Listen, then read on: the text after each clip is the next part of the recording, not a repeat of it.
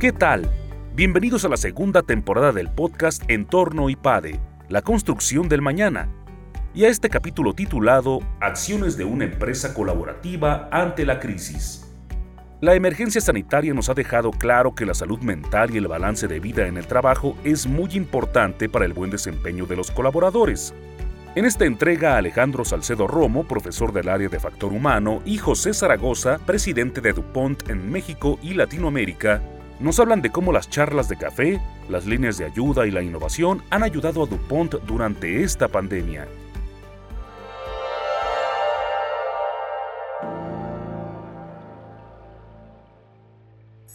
En DuPont tenemos tres unidades de negocio. Una que conocemos como Electronics and Industry, la segunda es Water and Protection y la tercera la conocemos como Mobility and Materials. La mayoría de mi carrera en DuPont la he pasado en esa unidad de negocio que ha sufrido diferentes transformaciones. También he dirigido alguna otra unidad de negocio que se llama Building Innovation. Juan José, la crisis ocasionada eh, por la COVID-19 cambió el rumbo y la agenda de las empresas. Desde tu perspectiva, ¿qué temas incorporaron para siempre a la agenda del director general que previo a la pandemia no tenía mapeado o no tenían tanto peso? Lo que nos ha dejado claro esta pandemia es que la salud mental y el balance de vida en el trabajo es muy importante para el buen desempeño de los colaboradores. Y es importante mencionar que quizás estaba en la agenda de las empresas, pero no tan claramente. Desde mi punto de vista, esto ha tomado relevancia. El bienestar emocional de los empleados y sobre todo un adecuado balance. Y es por eso que varias empresas han tomado diferentes acciones respecto a modelos de trabajo híbrido. Es muy natural, hoy platicamos mucho, durante todo este año y medio hemos platicado mucho del trabajo remoto, pero la nueva realidad nos llama a que vamos a empezar a platicar más del trabajo híbrido, ¿no? que quiere decir que estaremos un tiempo en nuestras oficinas o vamos a pasar algún tiempo físicamente y a otro tiempo será donde nos permita un adecuado balance de vida. Es muy importante mencionar que en nuestro caso, en el caso de Dupont, hemos puesto un especial énfasis en cuanto al tema del bienestar, el wellness famoso, el bienestar emocional. Y hemos tomado diferentes acciones para ayudar en ese bienestar, bienestar, emocional de nuestros colaboradores. Siempre nos ha preocupado, más sin embargo, vuelvo a insistir, con la pandemia ha tomado una relevancia muy importante esta situación. El bienestar, como tú lo mencionas, emocional, el bienestar también psicológico de todos los colaboradores ha sido yo creo que uno de los grandes factores que se ha destacado con la pandemia. Comentabas tú acciones que se han hecho dentro de Dupont. ¿Qué prácticas tienes tú para procurar esto eh, a nivel personal? Porque si bien es muy relevante en todos los colaboradores en todos los niveles, pues luego la mujer y el hombre de vértice, quien dirige y quien tiene que procurar este bienestar del resto de los colaboradores, pues también es una persona que también está enfrentando la pandemia y los distintos retos. ¿Alguna práctica que tú hayas incorporado a tu agenda personal para cuidar este ámbito? La parte que hemos recomendado definitivamente, eh, hemos puesto diferentes acciones. Una de las cosas que hemos puesto es la cercanía con los colaboradores. Y eso se oye muy simple, sin embargo no es tan sencillo. ¿Qué hemos hecho?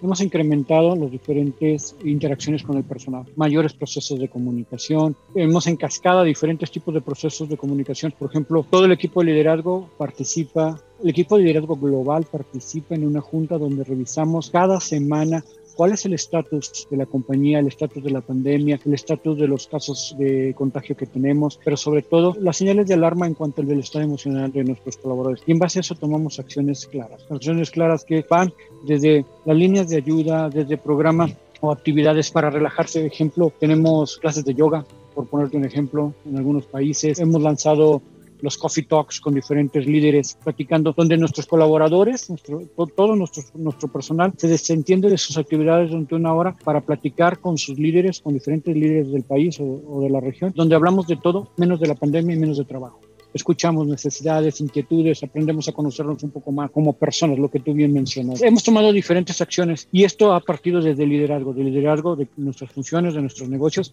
e incluso el mío mismo. ¿no? Yo he tenido la oportunidad de participar en muchos de estos coffee talks, donde he conocido a una cantidad muy importante de nuestros colaboradores en la región, conocido a nivel personal, recibiendo sus recomendaciones, sus puntos de vista, sus preocupaciones y escuchando un poco más incluso de sus deseos y sobre todo de lo que quieren hacer hacia su futuro. Esa es una de las cosas que hemos hecho. Como empresa comprometida con la comunidad, nuestras diferentes unidades de negocio han sacado diferentes iniciativas que han ayudado a impactar de manera favorable a las comunidades, que van desde donaciones, desde programas de ayuda, colaboraciones con fundaciones, y entonces eso te da oportunidad de tener mucho más conocimiento, cercanía, estrechar lazos familiares, te da muchas oportunidades y eso es lo que también hemos tratado de alentar a nuestros colaboradores a que aprovechemos las ventajas que nos ha dado la pandemia y no solamente los, los impactos que ha tenido, ¿no? Oye, Juan José, y dado que esta pandemia ya duró, eh, pues ya ha durado bastante, ¿no? Al inicio, pues cada quien tenía sus predicciones. Yo recuerdo cómo había predicciones a tres, seis, nueve meses, pero esto sigue, ¿no? A más de un año esto sigue alguna de estas cosas que nos has compartido, cómo ha evolucionado. Porque claro, no es lo mismo lo que requerían nuestros colaboradores al inicio, pasados seis meses, que pasado un año. ¿Hay algo de estas estrategias que nos compartes, que han implementado en DuPont, que se han ido adecuando o más o menos se mantiene lo mismo bajo el principio de empatía? Para nosotros lo primero, desde un inicio de la pandemia, fue la seguridad de nuestros empleados. Inmediatamente como reacción para esta situación, lo que hicimos fue mandar a todos nuestros colaboradores a su casa. A todos los mandamos a su casa, les proveímos el material necesario para realizar su trabajo. Y no te hablo con esto de solamente una, una laptop, ¿no?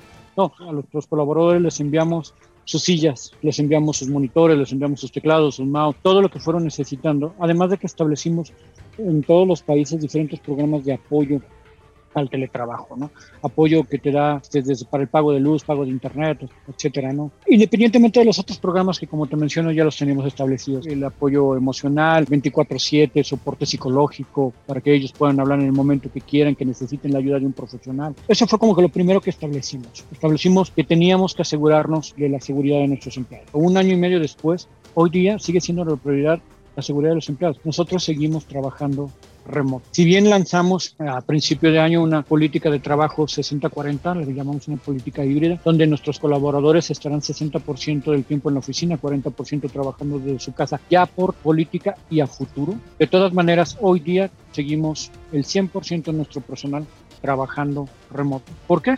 Porque la pandemia no ha pasado. Porque si nos vamos a los países de Latinoamérica, si nos vamos a los datos de México, seguimos todavía en una crisis eh, sanitaria importante y donde no tiene sentido el arriesgar a ninguno de nuestros colaboradores. Y estamos dando esa flexibilidad, esa confianza, pero sobre todo el empower, ¿no? Le estamos dando todo el derecho y toda la oportunidad al trabajador para que ellos cumplan con su trabajo sin la necesidad de estar checando su horario de entrada o su horario de salida.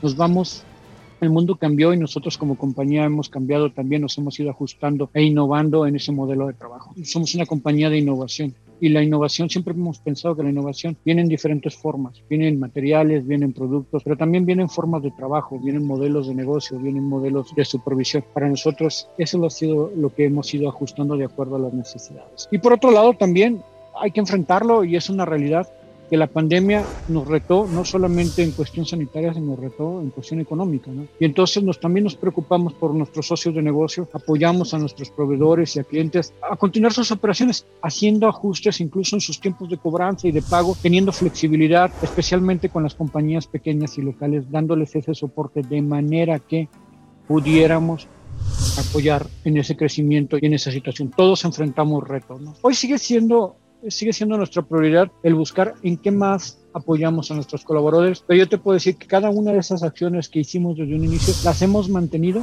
a pesar del costo financiero que tiene para la compañía, para nosotros el enfoque sigue siendo la seguridad y eso lo hemos mantenido.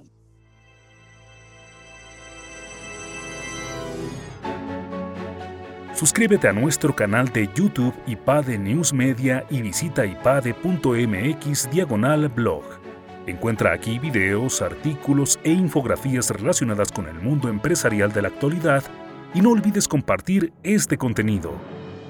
IPADE, The World Calls.